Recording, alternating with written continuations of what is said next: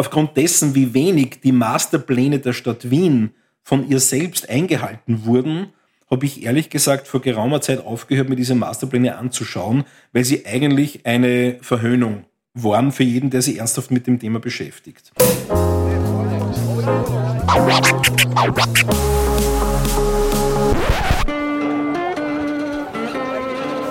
Liebe Hörerinnen und Hörer, herzlich willkommen im Zack Zack Nachtclub. Jeden Donnerstag ab 22 Uhr machen wir die Nacht zum Tag. Ungezwungen, persönlich und mit Open End. Schön, dass ihr heute dabei seid.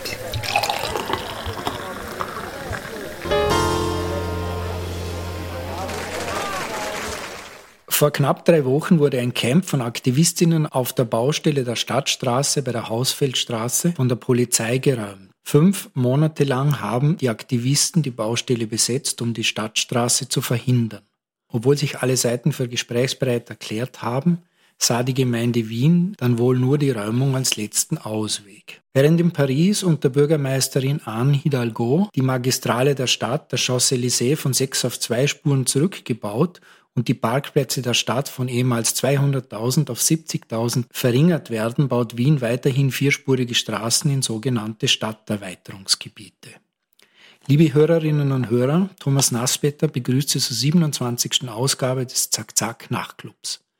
Planlos ins 21. Jahrhundert? Fragezeichen. Stadtplanung in Wien lautet das Thema des heutigen Abends.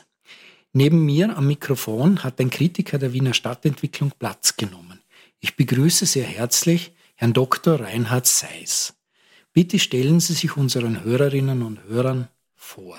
Ja, danke für das Gespräch. Ich habe Raumplanung studiert an der TU Wien und bin seit ja, 25, gut 25 Jahren freiberuflich tätig, im, man es zusammenfassen kann, im Bereich Kritik und Informationsvermittlung zum Bereich Stadtplanung, Raumplanung.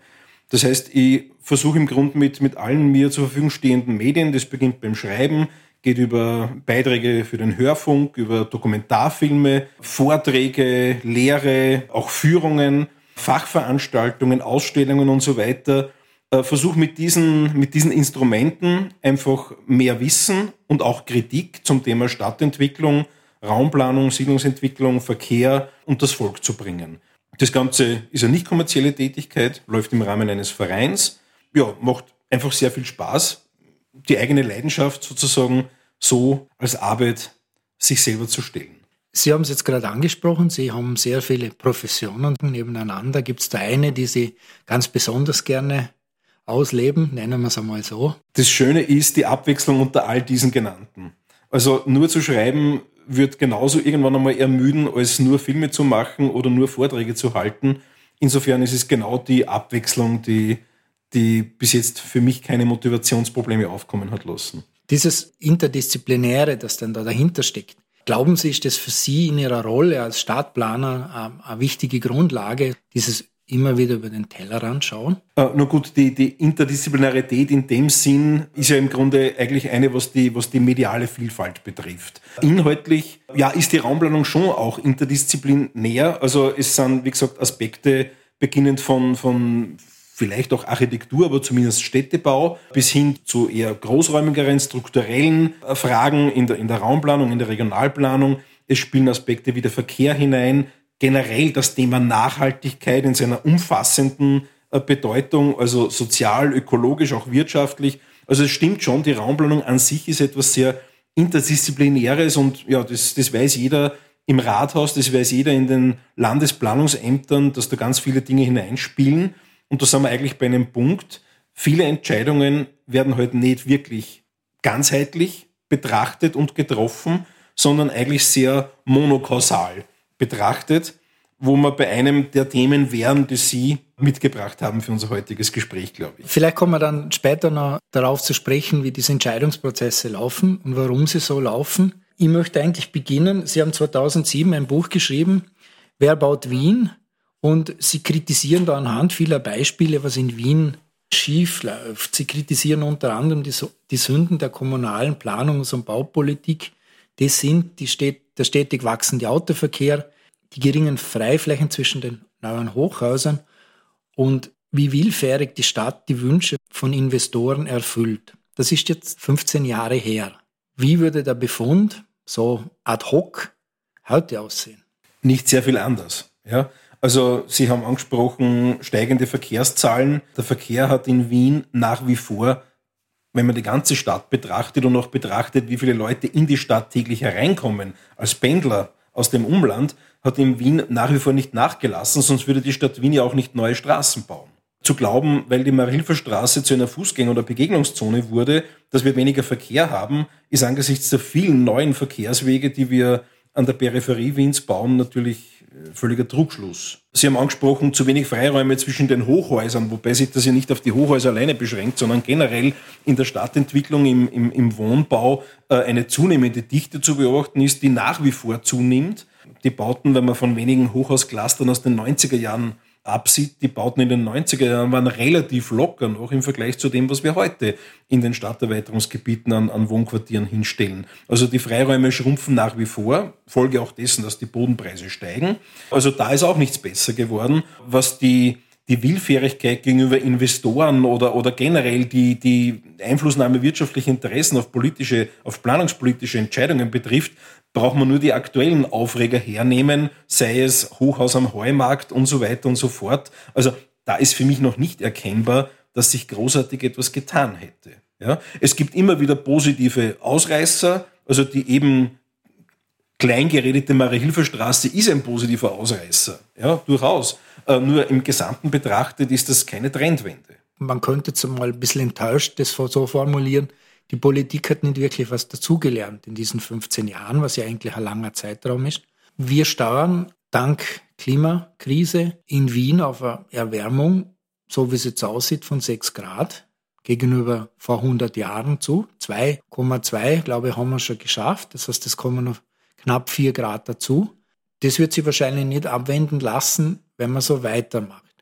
Wo würden Sie da ansetzen, wenn Sie die Möglichkeit hätten, bestimmend in diese Prozesse einzugreifen? Wenn Sie jetzt Wien als Beispiel hernehmen, das grundsätzliche Attest ist ohnehin österreichweit dasselbe. Die Politik hat zu wenig Mut, um wirklich Veränderungen herbeizuführen. Äh, und Corona hat eigentlich gezeigt, wie weit, zumindest für eine gewisse Zeit, und vor allem wenn die Maßnahmen sinnvoll sind, ein Großteil der Bevölkerung bereit ist, auf sehr viel zu verzichten, wenn es einem, einem wirklich äh, der Abwendung eines großen Problems dient. Ja? Äh, und, und das hat die österreichische Politik oder auch die Wiener Politik bisher überhaupt nicht geschafft, dass sie dieses Klimathema so in seiner drastischen Form thematisiert und behandelt, wie es aus wissenschaftlicher Sicht äh, dem gebühren würde. Und es ist immer noch ein, finde ich, auch wenn es mittlerweile das Thema Nummer eins neben Corona ist, äh, hat die, die Tragweite und, die, und die, die Dramatik die Menschen noch nicht erreicht. Also die meisten Menschen zumindest nicht. Ja? Und es ist eben, wie gesagt, eine große Halbherzigkeit dabei. Also, oder auch fehlender Mut, je nachdem, wie man es betrachtet. Und wenn Sie sagen, wo man eingreifen müsste, schauen wir uns an, was die Stadt Wien tut. Ja? Es sind in Wien allen anderen Städten auch, gibt es vereinzelte, äh, durchaus von der PR etwas weiter oder größer aufgeblasene äh, Aktivitäten zum Klimaschutz. Das ist zum Beispiel äh, die, die Wärmedämmung im Neubau oder generell die Energieeffizienz beim Bauen, wobei in erster Linie da die Betriebsenergie gemeint ist. Ja? Und erst in wenigen Pilotprojekten auch die viele Energie, die in die Errichtung und vor allem auch noch davor in die Produktion der Baustoffe hineinfließt. Ne? Wir bauen nach wie vor im geförderten Wohnbau äh, mit ganz wenigen Ausnahmen mit Stahlbeton und wir wissen, dass Beton oder der Zement, der drinnen steckt, einer der großen äh, Treibhausgasverursacher ist. Ja, also die, dieses, da sind wir jetzt einmal bei der Halbherzigkeit oder bei dem ganz zu Anfang angesprochenen monokausalen oder, oder, oder sehr vereinfachenden Denken. Ja, das Denken, wenn ich es jetzt zugespitzt sagen darf, ist, äh, wir kleben draußen Styropor drauf und dann, dann haben wir das Thema Klimaschutz erledigt. Ja, äh, da reden wir jetzt gar nicht von der, von der Schändlichkeit des Styropors an sich, sondern die ganzen Dinge, die da beim Bauen dranhängen. Man darf nicht vergessen, Bauen in der Errichtung und in der Nutzung, also der Gebäudesektor äh, und der Verkehrssektor gemeinsam, und der Verkehrssektor hängt sehr stark davon ab, wie und wo gebaut wird. Ja? Wenn ich jetzt im siebten Bezirk wohne, äh, und, und nicht unbedingt Industriearbeiter bin, sondern irgendeinen Dienstleistungs- oder einen, Verwaltungs- oder was immer Job nachgehe, äh, brauche ich sicher kein Auto. Ja? Ich habe dort alles, ich habe dort eine kleinstrukturierte äh, Geschäfts- oder auch eine großstrukturierte, sprich Marilferstraße. Also ich habe eigentlich beides dort, Einkaufszentrum und Tante Emma Laden. Ich habe Gastronomie, ich habe Kultur, ich habe hab einen guten öffentlichen Verkehr und so weiter und so fort. Ja. Wenn ich aber so baue wie in der Donaustadt, brauche ich, also ich nicht, aber brauchen viele oder glauben viele, das Auto zu brauchen. Ja, eben dort ist nichts außer dem, was halt gerade ist. Also entweder nur wohnen oder nur einkaufen oder ja, eben nicht Stadt. Das heißt, um den Satz fertig zu sprechen, äh, der Bereich Bauen und Verkehr äh, ist für zwei Drittel der Klimaemissionen verantwortlich.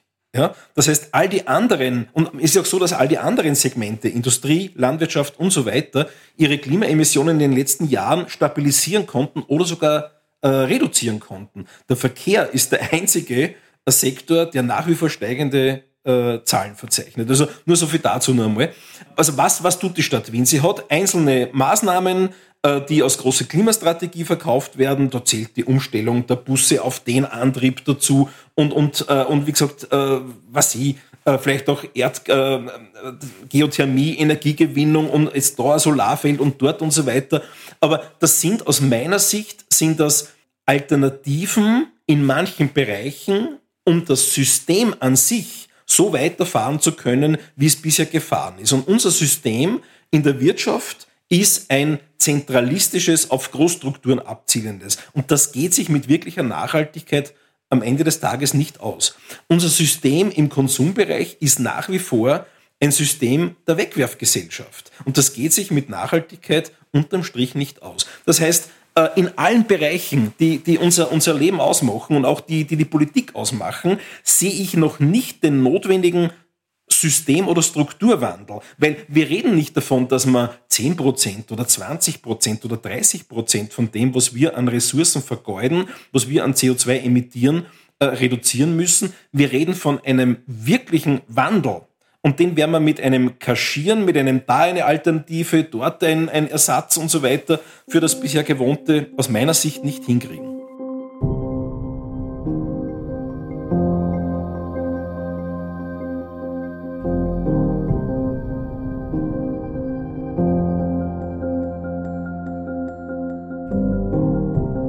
Die Beteiligung der Bevölkerung ist für die Wiener Stadtentwicklung eine zentrale Ebene des Dialogs.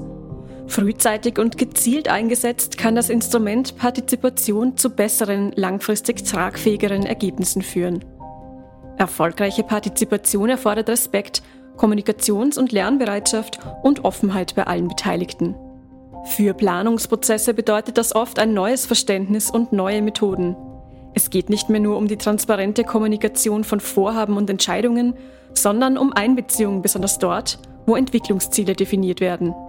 Gerade in einer wachsenden Stadt, die Neues schaffen muss, besteht die Herausforderung darin, einen Dialog zu entwickeln. Der soll einen Ausgleich zwischen den artikulierten Interessen bereits ansässiger Bevölkerung oder Unternehmen und jenen schaffen, die noch Bedarf an Wohnungen, Büros oder Schulplätzen haben. Dabei müssen auch die Bedürfnisse von weniger artikulationsstarken Gruppen professionell berücksichtigt werden. Aus STEP 2025 Stadtentwicklungsplan Wien beschlossen am 25. Juni 2014 im Wiener Gemeinderat.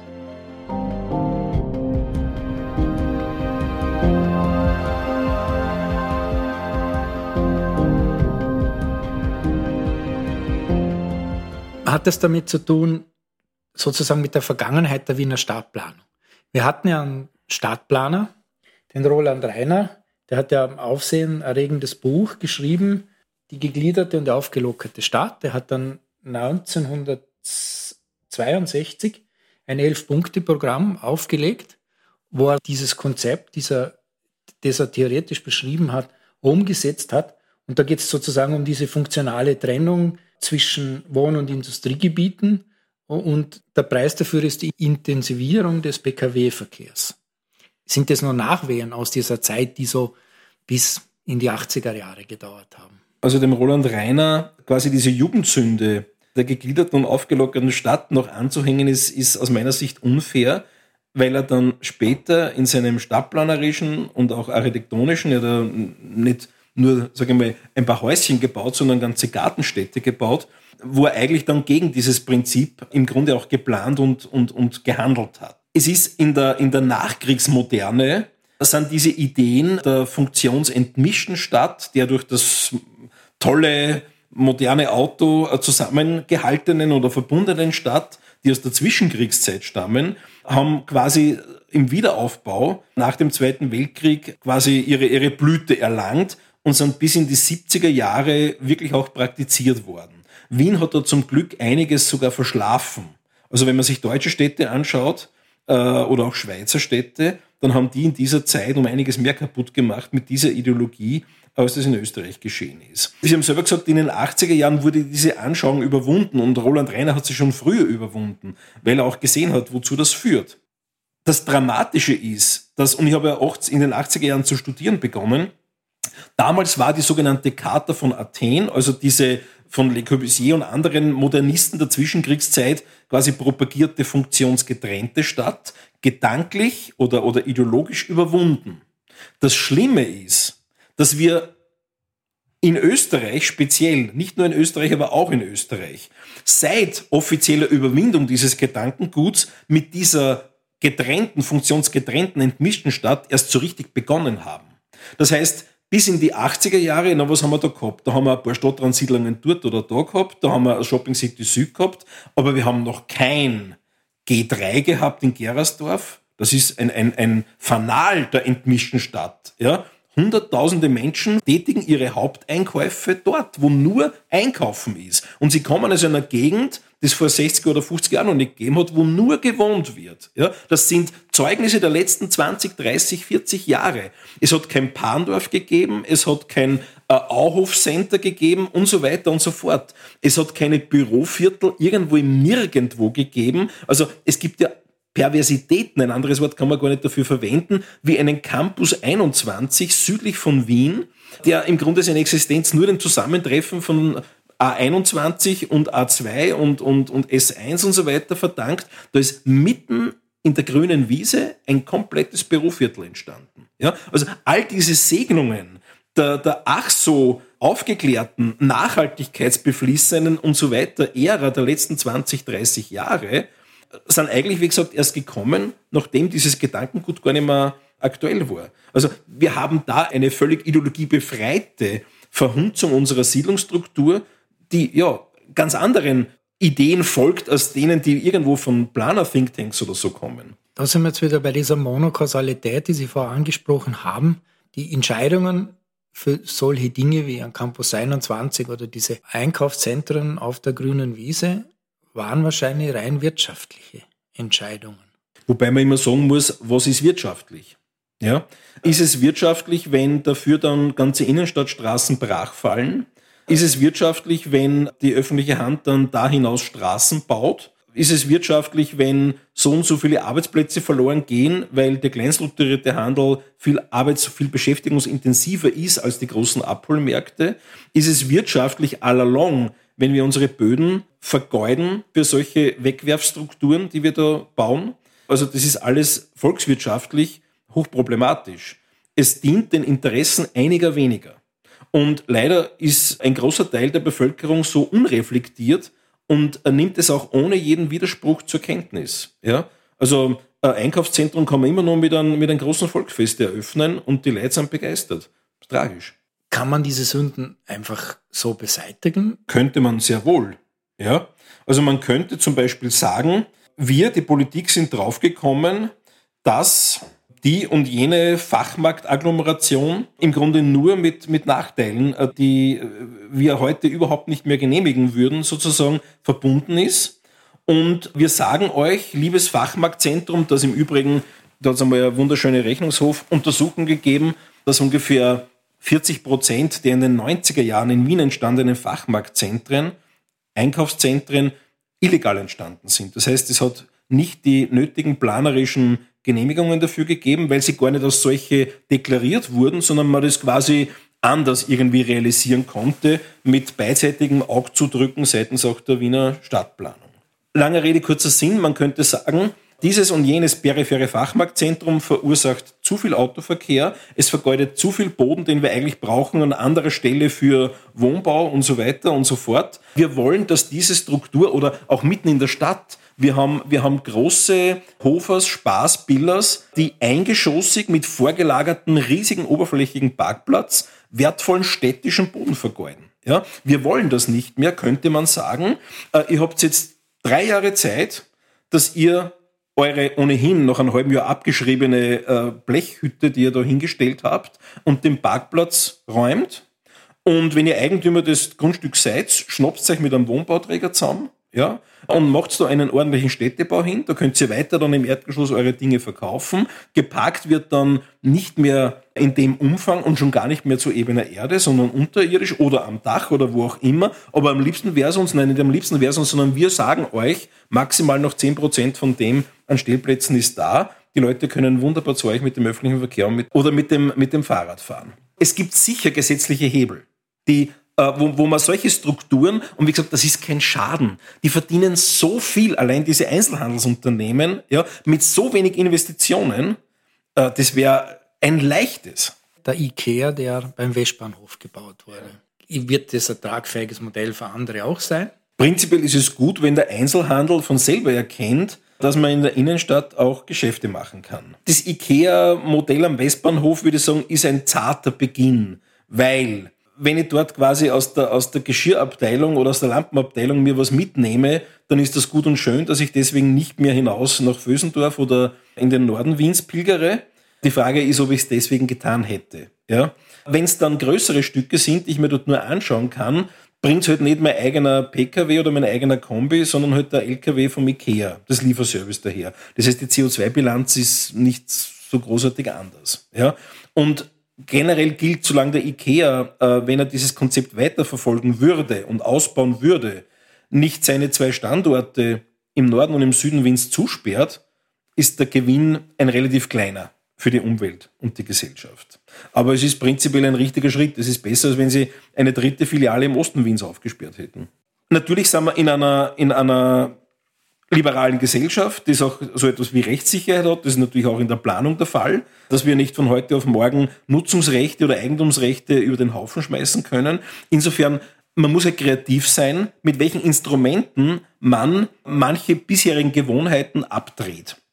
Ein Instrument wäre eine sozusagen, sozusagen naja, nachhaltigkeitsabhängige Grundsteuer. Einfach so als Beispiel. Ja? Das heißt, der Hofer, der Biller, der Spar, die jetzt auf billigen Gewerbegrundboden, den sie sich irgendwann einmal äh, gekauft haben, vielleicht haben sie sogar eine Wirtschaftsförderung irgendwo gekriegt, wo die jetzt residieren, könnte man sagen, das ist nicht mehr nachhaltig und wir werden die Grundsteuer für solche Standorte, die quasi krass untergenutzt sind, die werden wir so weit erhöhen, dass es für euch nicht mehr lustig ist, hier so zu weiter zu wirtschaften. Ja? Lasst euch was einfallen, eine, eine Nachverdichtung, eine, eine, eine ganz andere Struktur für dieses Gebiet, verkauft weiter eure Waren, aber nicht mehr im bisherigen Modell. Also es braucht dann schon eine, eine gewisse Kreativität, welche Instrumente ich hernehme und das können nicht immer nur planerische sein. Aber das muss ja auch nicht sein.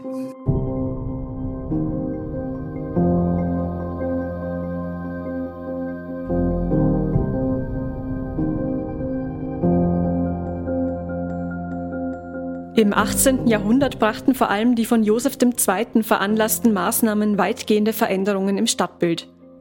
Die Auflassung zahlreicher Klöster und der Friedhöfe in der Stadt schufen ebenso neue Bauplätze wie die Aufgabe des Bürgerspitals nach der Einrichtung des allgemeinen Krankenhauses. Die Wirtschaftspolitik zielte darauf ab, den großen Rückstand gegenüber Westeuropa aufzuholen. Betriebsansiedlungen wurden deshalb durch Bereitstellung von Räumlichkeiten und Baugründen billigen Krediten und Subventionen unterstützt. Ausländische Investoren, vor allem aus Frankreich und England, wurden hereingeholt. So kam es zu einer starken Zunahme von Produktions- und Handelsstätten, aber auch zu einem wachsenden Bedarf an Wohnungen. Mit einer neuen Bauordnung wurde 1794 der Bau von Kleinstwohnungen verboten. Das sollte nicht nur die schlimmsten Auswirkungen der Wohnungsspekulation unterbinden, sondern auch sozial Schwache von der Stadt fernhalten. Aus Pläne für Wien Theorie und Praxis der Wiener Stadtplanung von 1945 bis 2005, verfasst von Gottfried Pierhofer und Kurt Stimmer.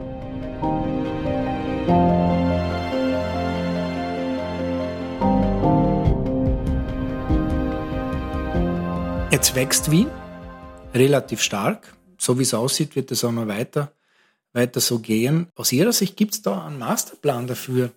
Oder wird da einfach sozusagen, wir bauen jetzt ein paar Satellitenstädte dazu und, und, und, und geben ein paar Straßen dahin frei und Aufgrund dessen, wie wenig die Masterpläne der Stadt Wien von ihr selbst eingehalten wurden, habe ich ehrlich gesagt vor geraumer Zeit aufgehört, mir diese Masterpläne anzuschauen, weil sie eigentlich eine Verhöhnung waren für jeden, der sich ernsthaft mit dem Thema beschäftigt.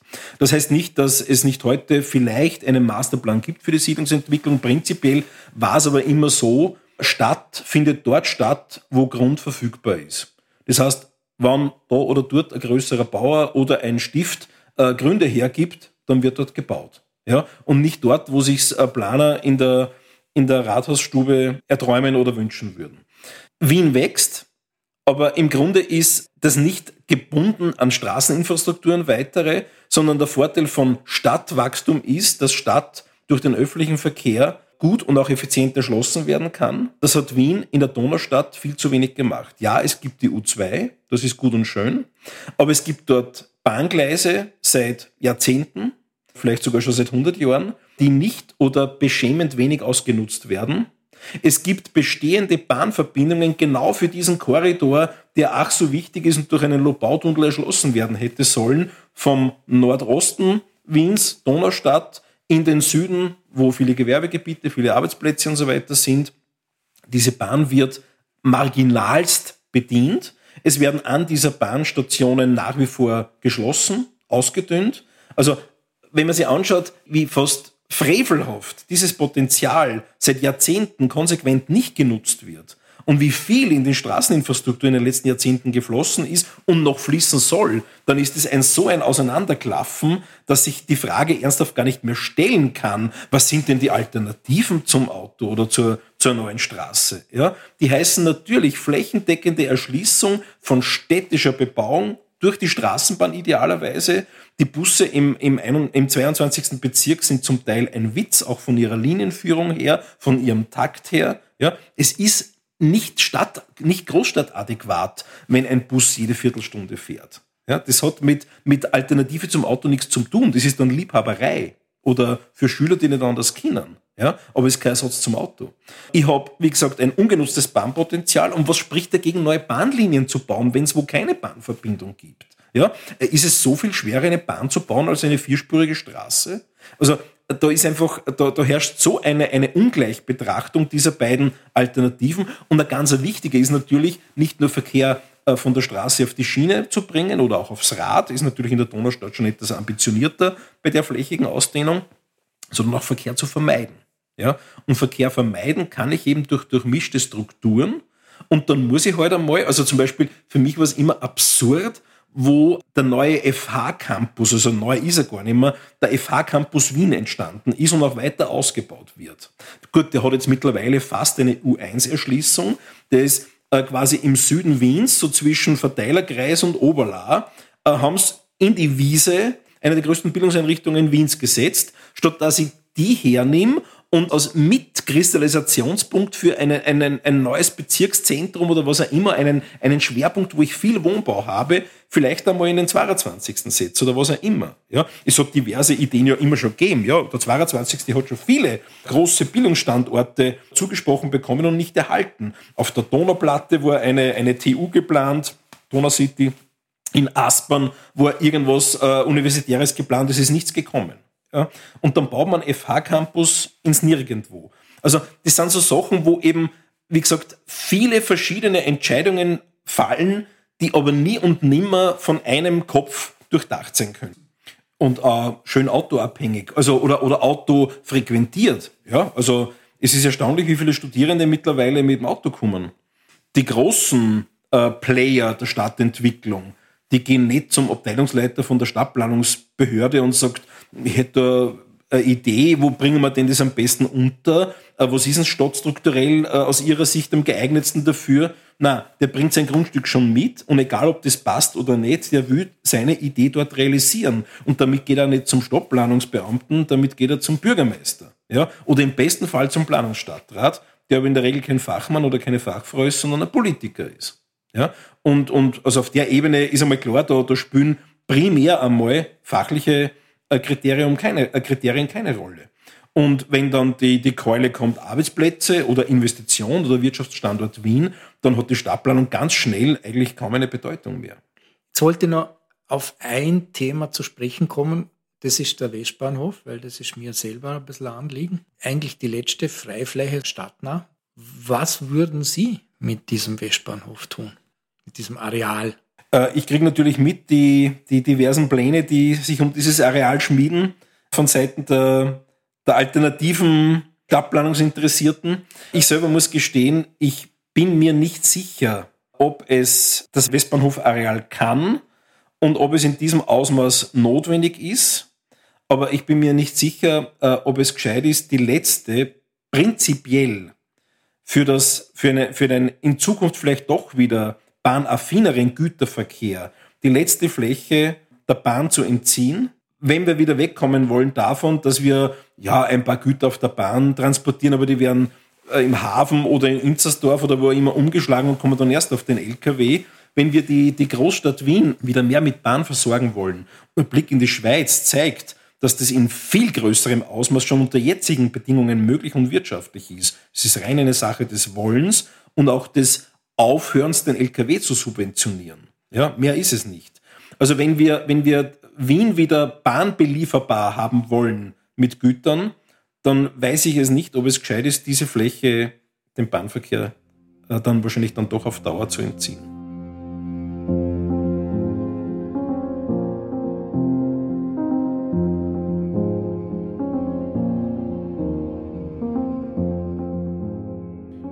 Da angesichts der katastrophalen Umweltbedrohung durch den Autoverkehr jetzt zweifellos alles getan werden muss, um jede Art von Verkehr von der Straße auf Schiene zu bringen, sollten sich Entwicklungsachsen künftig zweifellos nicht mehr entlang von Straßen entwickeln, an denen der Autoverkehr die bekannte uferlos ausgedehnte, zersplitterte, viel zu lockere Besiedelung entstehen lässt, sondern nur an Bahnlinien bzw. deren Haltestellen.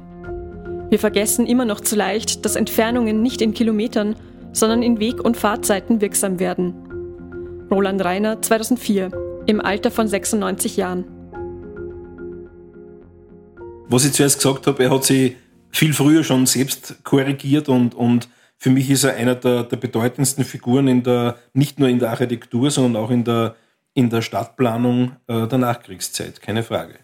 Ja, eben, mir fällt dazu nur eines ein, nämlich dieser, dieser, und ich muss sagen, für mich ist das schon ein, ein Wiener Spezifikum oder vielleicht zum Teil auch ein österreichisches, dieses eklatante Auseinanderklaffen zwischen dem, was ich sage und dem, was ich tue zu, genau zu diesen Aspekten, nämlich Entwicklung, Siedlungsentwicklung entlang der Bahnachsen, entlang der Achsen des öffentlichen Verkehrs und nicht entlang der Straßen. Es gibt aus Mitte der 90er Jahre von der äh, Planungsgemeinschaft Ostregion, also den Ländern Wien, Niederösterreich und Burgenland, verfasstes siedlungspolitisches Konzept für diese Ostregion, die genau das vorschlägt oder genau das empfiehlt. Ja, Stärkung der Bezirkshauptstädte, äh, also nicht äh, immer alles quasi nach Wien äh, und in den Speckgürtel, sondern Hollerbrunn, Mistelbach, Stock, Mistelbach Stockerau, Bruck an der Leiter, Mödling und so weiter stärken. Gut, Mödling ist im, im, in der Südachse, da braucht man nichts weiter stärken, aber die anderen Städtchen, die genannten, sind jetzt nicht so boomende äh, Zentren geworden. Äh, Gensandorf und so weiter und so fort. Ja? und natürlich den Bahnverkehr dorthin massiv stärken und, und sozusagen den, den Speckgürtel oder das Diffuse dazwischen eher bremsen. Berlin hat das im Übrigen mit einigen deutlich mehr Ambition äh, versucht und auch, auch zum Teil realisiert. Äh, in Wien, was beobachten wir? Nichts dergleichen ist geschehen. Ja? In Gerersdorf entsteht ein Rieseneinkaufszentrum und nicht die Innenstadt von Hollerbrunn oder von, ähm, von, von Gensandorf äh, lebt auf durch, durch Geschäftsaktivitäten. Es gibt sogar eine Untersuchung auch, was die Stadt Wien betrifft. Also es ist nicht so, dass das ein niederösterreichisches Phänomen wäre. Wien hat irgendwann einmal untersucht, wie viel der Bürobauten in den, glaube ich, zweite Hälfte der 90er Jahre dort entstanden sind, wo sie entstehen sollten, nämlich am öffentlichen, an den öffentlichen Verkehrsachsen und wie viel quasi dazwischen. Und es war so, dass die Hälfte der Bürobauten zwischen den Achsen des öffentlichen Verkehrs, also abseits des öffentlichen Verkehrs entstanden sind. Das heißt, keinerlei Steuerwirkung all dieser Konzepte, die im Grunde seit Mitte der 80er Jahre bestehen. Also das ist, ich kenne das aus keiner anderen Stadt so sehr wie aus Wien, dass man im Grunde die tollsten Szenarien zu Papier bringt und auch propagiert und sich in der Umsetzung überhaupt nicht darum kümmert, dass das auch geschieht. Ja? Es ist so, wie wenn man irgendwie ans Christkind glaubt, es reicht schon, wenn man es ihm schreibt.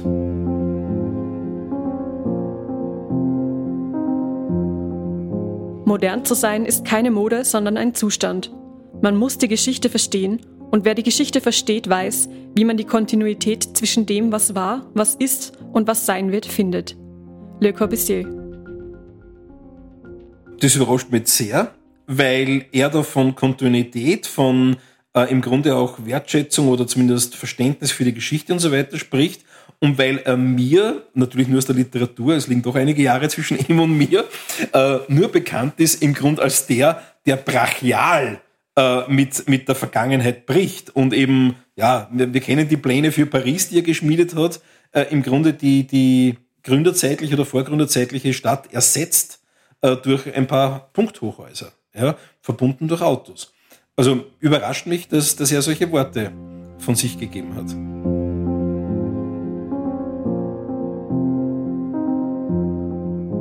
Wir leben für die Lebendigen und nicht für die Toten. Wenn die Menschen Totes sehen wollen, so gehen sie in ein Museum. Wir wollen in einer Stadt wohnen, die allen ästhetischen und hygienischen Ansprüchen entspricht. Otto Wagner. Das ist ein, ein Modernisierer, der nochmal eine gute Generation vor Le Corbusier war und der halt mit einer im Grunde, ja, es hat natürlich die Gründerzeit schon begonnen gehabt mit ihrer, mit ihrer Stadtplanung, aber der halt im Grunde mit einer zum Teil noch ungeplanten Stadt als Bestand sich auseinandergesetzt hat und äh, zweifellos, ich meine, wir wissen, die Tuberkulose hat den Beinamen Wiener Krankheit gehabt und so weiter und so fort. Wir wissen, dass die hygienischen Zustände äh, nicht nur was die städtische Struktur betrifft, die ja im Grunde dann unter Luega eigentlich sehr modern geworden ist mit, mit äh, Frischwasser in bis heute bester Qualität, mit, mit einem Abwasserentsorgungssystem und so weiter. Aber vor allem auch was die hygienische Bedingung der, der Wohnbebauung betrifft, natürlich katastrophal war. Ja. Die ästhetischen Modernisierungsversuche von Wagner, muss ich sagen, sind eigentlich aus heutiger Sicht immer noch sehr charmant. Also die Dosis zwischen Moderne und, und sich doch verpflichtet fühlen, einem, einem gewissen, einer, einer, einer gewissen architekturgeschichtlichen Tradition, heute eigentlich, eigentlich für, für eine sehr, eine sehr ausgewogene Dosis der, der Veränderung und der Modernisierung, die Wagner da propagiert hat. Also ich, ich schätze eigentlich das Gedankengut Wagners der entsprechenden Abstraktion, weil es ja doch über 100 Jahre aus ist, sehr.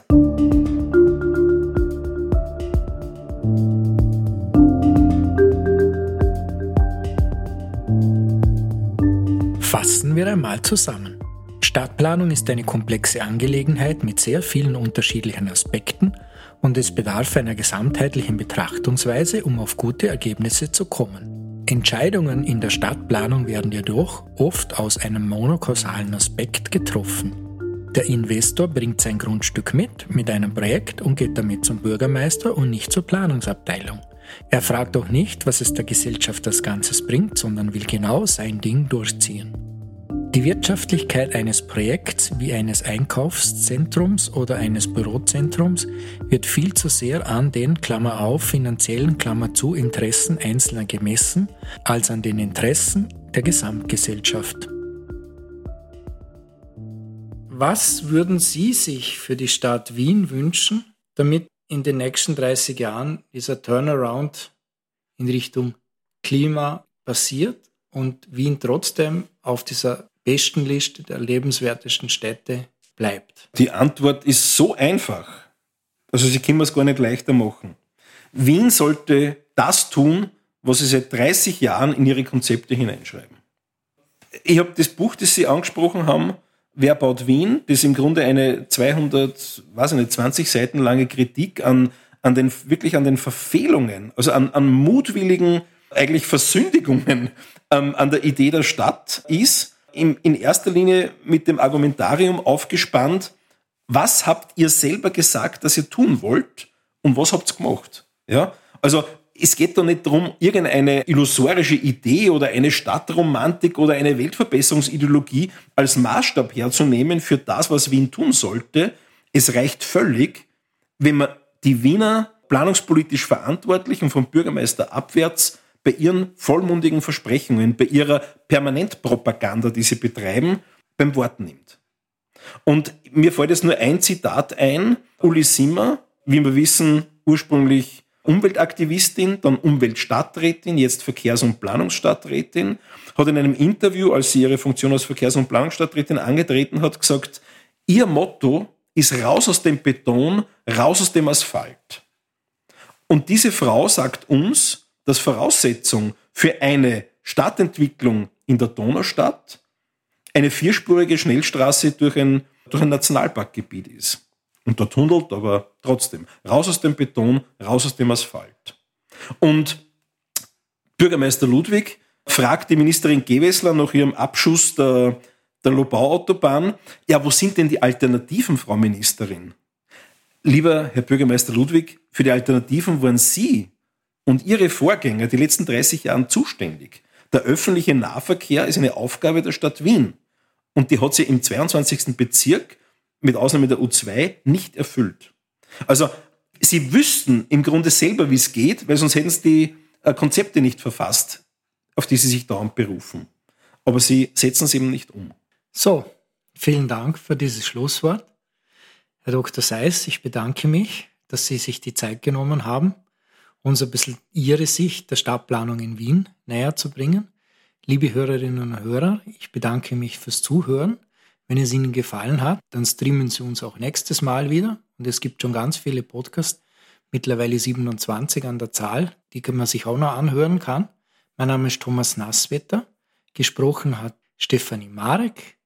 Ich wünsche Ihnen eine gute Nacht und bleiben Sie uns gewogen.